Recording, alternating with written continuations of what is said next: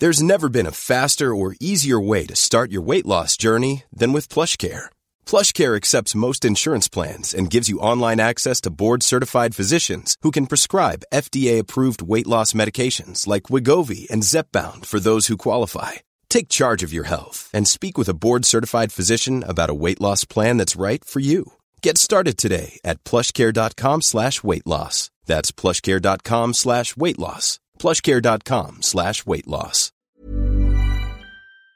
El medio ambiente, una de las cosas importantes que van a ocurrir a partir de, pues entiendo, mañana, ah, entiendo, mañana, es la desaparición de las bolsas de plástico. Claudia Hernández, directora ejecutiva de Cultura Ambiental de la Secretaría del Medio Ambiente, me da mucho gusto saludarla. Bienvenida, doble agradecimiento por tomar la llamada telefónica en vivo en un día, pues ya que estamos despidiendo el 2019. Gracias por estar aquí, bienvenida, buenas tardes, buenas noches. buenas noches, Jesús. Al, al, contrario, muchas gracias por la invitación. Aunque estamos ya más pensando en la cena y en la fiesta, en la reunión con los amigos y con la familia, ¿qué va a pasar mañana en torno a las bolsas de plástico aquí en la capital de la República? Bueno, también la cena y las reuniones con la familia y esta época de regalos y todo esto son tienen que ver un poco con esto de las bolsas de plástico porque pues por lo general hacemos todas nuestras compras y no no nos ponemos a pensar si necesitamos o no las bolsas en las que nos entregan todas nuestras mercancías. Y lo que va a pasar precisamente a partir de mañana es que entra en vigor una ley que, que se definió en mayo de este año que nos dice que no se podrán entregar, comercializar y distribuir bolsas de plástico. ¿Esto qué quiere decir? Que si uno va a un centro comercial o a una eh, plaza comercial, no deberán entregarse bolsas de plástico y nosotros tampoco deberemos esperar que nos entreguen una bolsa de plástico.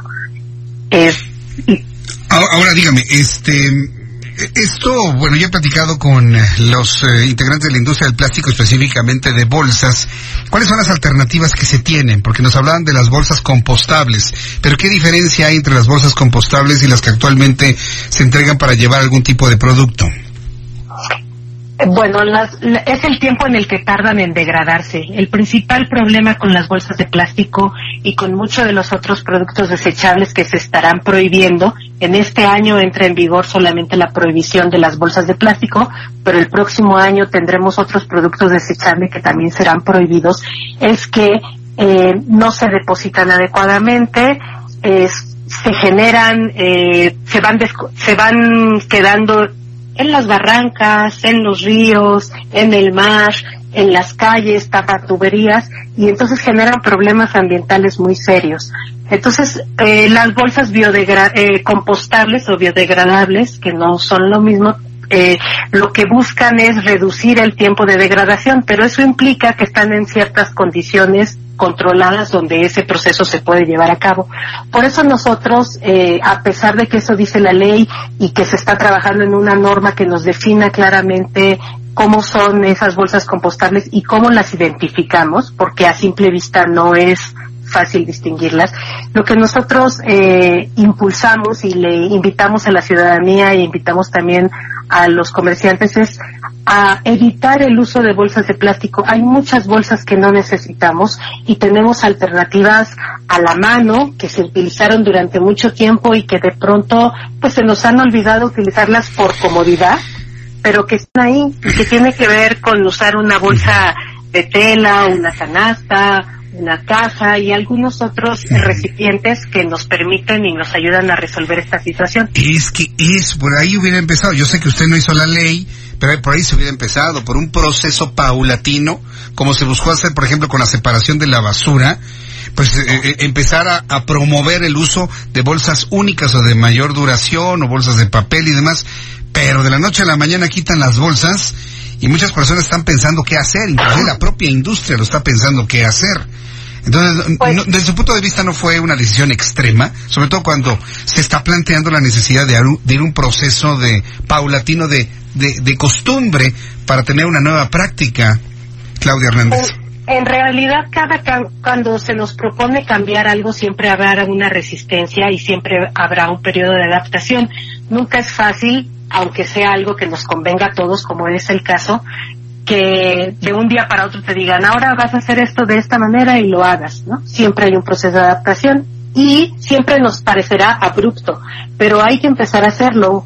Además aquí, eh, pues desde que se aprobó la ley en mayo, se han iniciado pláticas, se han, se han hecho convenios y sí, ya hay un trabajo avanzado con algunos eh, empresarios y con la búsqueda de, de nuevas formas y de nuevos materiales para enfrentar el reto.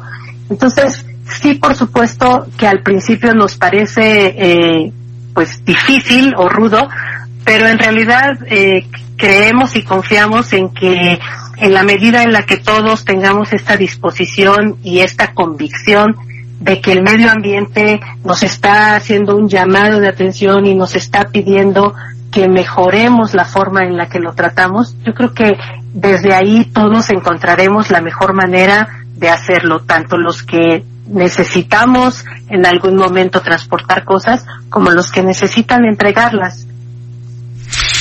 Bueno, pues entonces, eh, de, manera así medio forzada nos acostumbramos a ya no ver bolsas, ya no se van a entregar entonces en Ciudad de México ningún tipo de bolsa de plástico, ninguno, ni siquiera de esas bolsas negras para disponer de la basura y se poderla separar.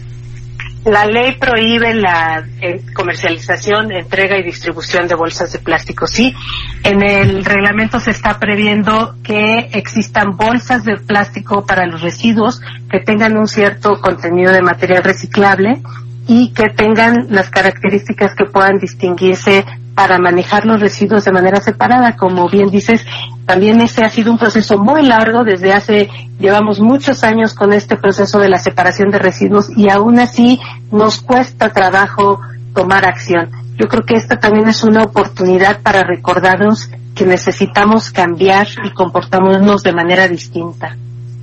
Bien, pues eh, Claudia Hernández, muchas gracias por estos minutos ah, para el público que está escuchando en estos momentos mientras prepara ya la cena y recibir el año 2020. Creo que vienen retos importantes para el año que entra, sobre todo en el cambio de algunas pues costumbres, ¿no? Algunas costumbres que tenemos en, en, nuestra sociedad. Muchas gracias, Claudia Hernández, por esta información para El Heraldo de México. Al contrario, muchas gracias. Y estamos optimistas, ¿eh? La gente y los empresarios y todo el mundo está en muy buena disposición. Y yo creo que lo vamos a lograr. Correcto. Gracias, Claudia. Que le vaya muy bien. Hasta luego. Hasta luego. Muchas gracias. Que le vaya muy bien. Hasta luego. Es Claudia Hernández, directora ejecutiva de Cultura Ambiental de la Secretaría